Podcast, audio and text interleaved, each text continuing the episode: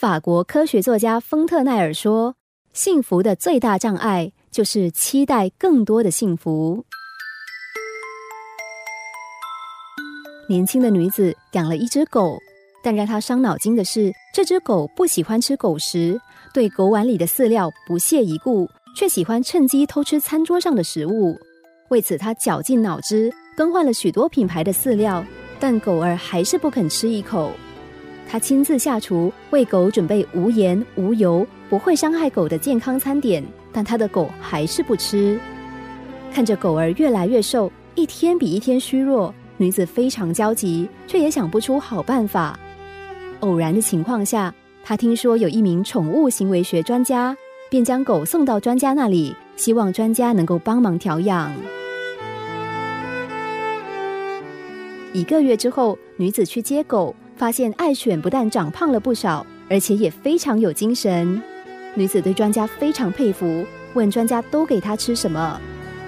专家回答说：“不过就是普通的饲料罢了。”女子诧异的问：“可是，在家里它什么牌子的饲料都不肯吃，为什么在这里就肯吃呢？”专家笑了，说：“道理很简单，因为别人吃的食物永远是最好吃的食物，所以。”我把饲料放在人用的饭碗里，再把饭碗放到桌上，假装没有注意到你的狗，它就会跳上桌子把饲料给吃光。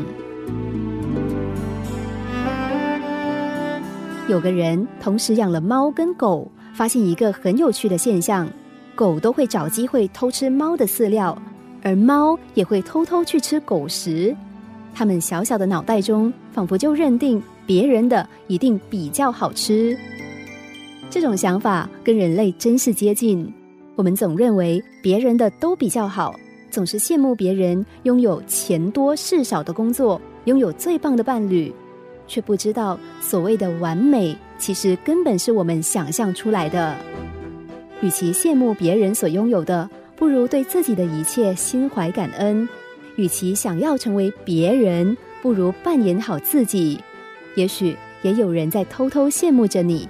只是你不知道而已。